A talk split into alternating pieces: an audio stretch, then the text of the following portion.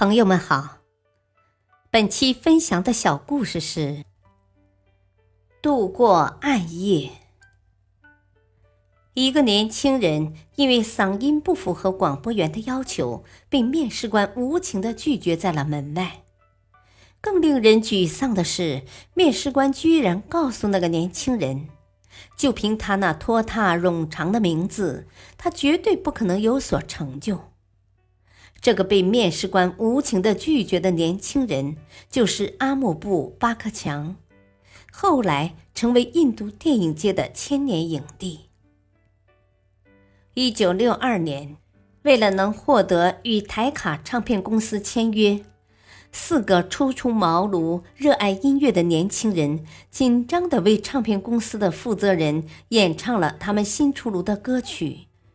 负责人听罢，表示出对他们音乐的不屑，并拒绝了他们发片的请求，甚至还讥讽他们道：“我们根本不喜欢你们的声音，这样的吉他组合用不了多久就会被历史淘汰。”这个四人乐队的名字叫披头士。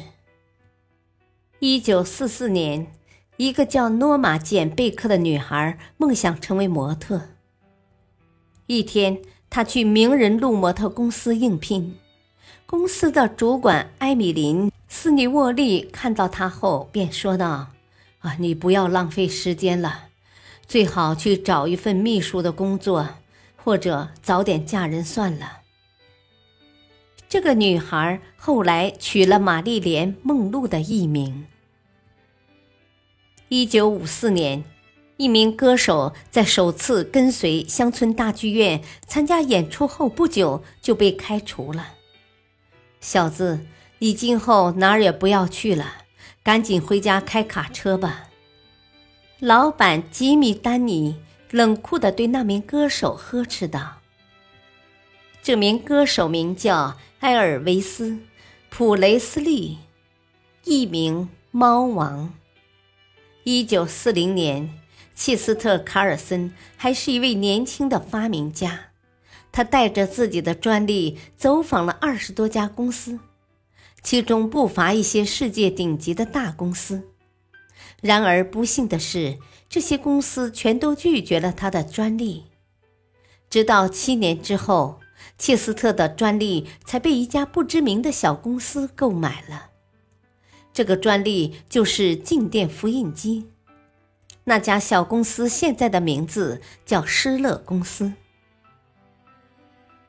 有一个黑人小姑娘，她出生的时候早产，险些没命。在她家里的二十二个孩子中，她排名第二十。四岁时，她不幸患上了肺炎和猩红热，并因此左腿瘫痪。到了九岁，他凭借自己坚强的意志，摆脱了金属腿部支架的束缚，努力进行独立行走。十三岁那年，他才能勉强正常的行走。见到他的医生都说这是一个奇迹。同年，他做出了一个让人觉得不可思议的决定，他决定成为一名长跑运动员。他勇敢地参加了比赛。结果可想而知，他得了最后一名。接下来的几年，他依然坚持参加每一项比赛，但仍难逃最后一名的命运。身边的朋友都劝他放弃比赛，但他仍执拗地跑着，直到有一天，他终于赢得了一场比赛的胜利。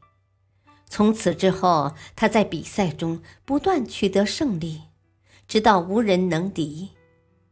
这个黑人小姑娘就是三枚奥运金牌的获得者——黑色羚羊威尔玛·鲁道夫。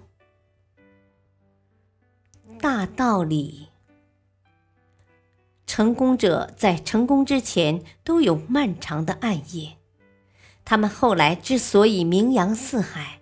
天下无敌，有两个原因：一，不因别人的否定而自我否定；二，坚持到底，永不放弃。感谢收听，再会。